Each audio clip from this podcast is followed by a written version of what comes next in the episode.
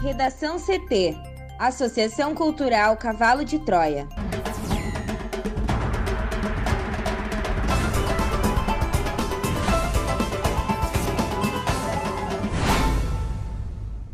Olá, eu sou Amanda Hammermiller. E eu sou Thaís Uchoa. Este é o Redação CT, da Associação Cultural Cavalo de Troia. Hoje é sexta-feira, dia 15 de outubro de 2021. Relatório final da CPI deverá pedir indiciamento de Bolsonaro por 11 crimes. Rony Lessa recebeu depósito de 100 mil reais em dinheiro sete meses após as mortes de Marielle e Anderson. Cartórios começam a receber pedido de pensão por morte do INSS.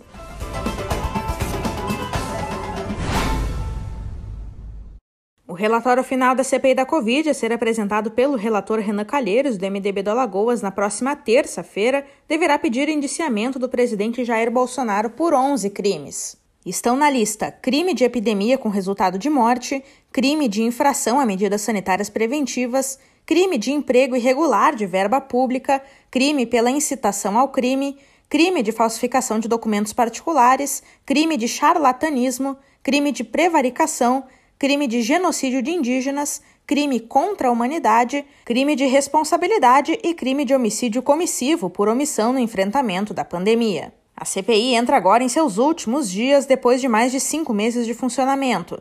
A expectativa é que o relatório seja votado na quarta-feira, um dia após ser lido por Renan. Em seguida, o texto será enviado ao Ministério Público responsável por decidir se leva adiante ou não os pedidos de indiciamento feitos pela comissão. É ao MP que cabe apresentar uma denúncia formal ao Judiciário.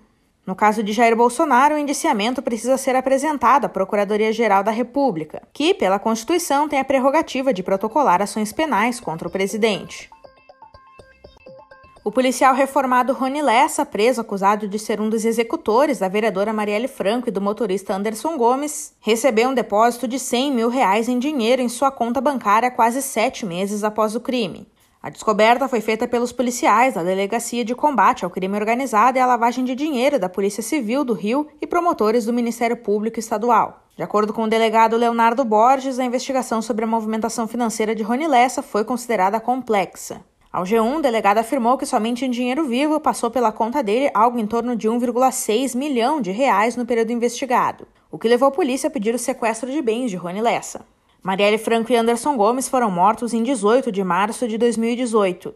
Em 9 de outubro daquele ano, 100 mil reais em dinheiro foram depositados na conta de Lessa. Não se tem a origem ou quem realizou o depósito. Em 2018, segundo a polícia, foi o ano em que houve mais créditos na conta bancária de Lessa. 568,2 mil reais, a maior parte em dinheiro. Ontem, Lessa e a mulher, Elaine Pereira Lessa, tiveram novas prisões decretadas pelo crime de lavagem de dinheiro. Ambos já estão presos.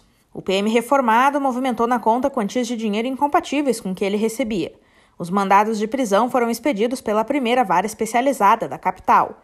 A pedido da polícia e do MP, houve quebras de sigilo bancário de Lessa entre os anos de 2014 e 2019 os segurados do INSS já podem solicitar a partir desta sexta-feira pensão por morte ou auxílio maternidade diretamente nos cartórios, ao emitir certidões de óbito ou nascimento. O projeto piloto começa a funcionar em sete cartórios espalhados pelas cinco regiões do país, com a expectativa de que o serviço esteja disponível em todas as unidades até o fim deste ano. A realização dos serviços em um só local faz parte de acordo de cooperação técnica firmado entre o INSS e a Associação Nacional dos Registradores de Pessoas Naturais, que reúne 7.647 cartórios de registro civil, enquanto que o Instituto tem 1.557 agências que recebem solicitações de benefícios como salário maternidade e pensão por morte. De acordo com a entidade, a iniciativa favorecerá mais de 1,8 milhão de pessoas que estão na fila do INSS aguardando a liberação desses dois benefícios. Essa espera chega a durar até 40 dias, sendo que 25% dos casos estão travados por falta de documentação completa. O piloto terá duração de 30 dias, nos quais serão analisados o fluxo de serviços e a forma do encaminhamento quando o benefício não puder ser concedido de forma automática. Os cartórios também medirão os custos adicionais da operação que deverão ser remunerados pelo INSS, já que o atendimento ao beneficiário seguirá sendo gratuito. Quando o cidadão chegar ao cartório de registro civil para requerer uma certidão de óbito, por exemplo, será informado que pode ali mesmo requerer uma pensão por morte, se esse for o caso.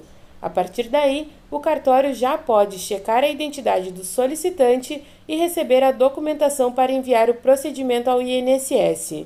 Nos casos em que essa documentação estiver completa e a pessoa não tiver pendências em seu cadastro no INSS, em questão de minutos, o benefício da pensão por morte estará concedido. Já nos casos em que a documentação não esteja completa, o cartório enviará os dados e documentos da pessoa ao INSS e será informado se a pessoa deverá fazer alguma complementação ou se o processo será analisado pelos técnicos. Segundo o INSS, toda e qualquer análise do direito ao benefício continuará sendo realizada somente pelos servidores do Instituto. Caso o processo vá para análise, os segurados podem acompanhar pelos canais de atendimento Meu INSS, site ou aplicativo, ou pela central 135, que funciona das 7 da manhã às 10 da noite, de segunda a sábado. Este foi o Redação CT, que é publicado de segunda a sexta, no início da tarde. Para não perder nenhuma edição, siga o podcast no seu aplicativo favorito ou acesse arroba AC Cavalo de Troia no Instagram e inscreva-se para receber no WhatsApp ou no Telegram. Uma ótima sexta-feira!